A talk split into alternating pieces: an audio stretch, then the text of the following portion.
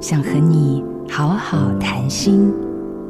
有一个肝硬化的刘先生啊，在他生命末期的时候，他就吵着说他要回家。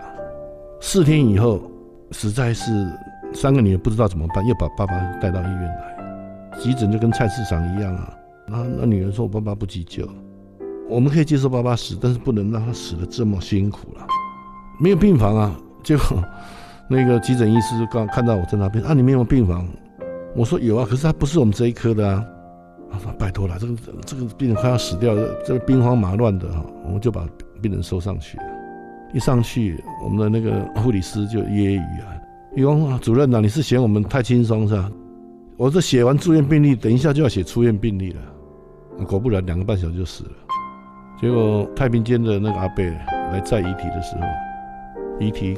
过那个护理站呢，大姐忽然把那个车子拉着，然后就让自己跟两个妹妹跪在地上，谢谢阿姨叔叔，没有让我爸爸死在走廊上。整个那个护理站就像结了冰一样，没一个人可以讲出一句话出来。善终是最美的祝福。我是坚叔黄胜坚医师，做自己的主人，找回你的心。印心电子，真心祝福。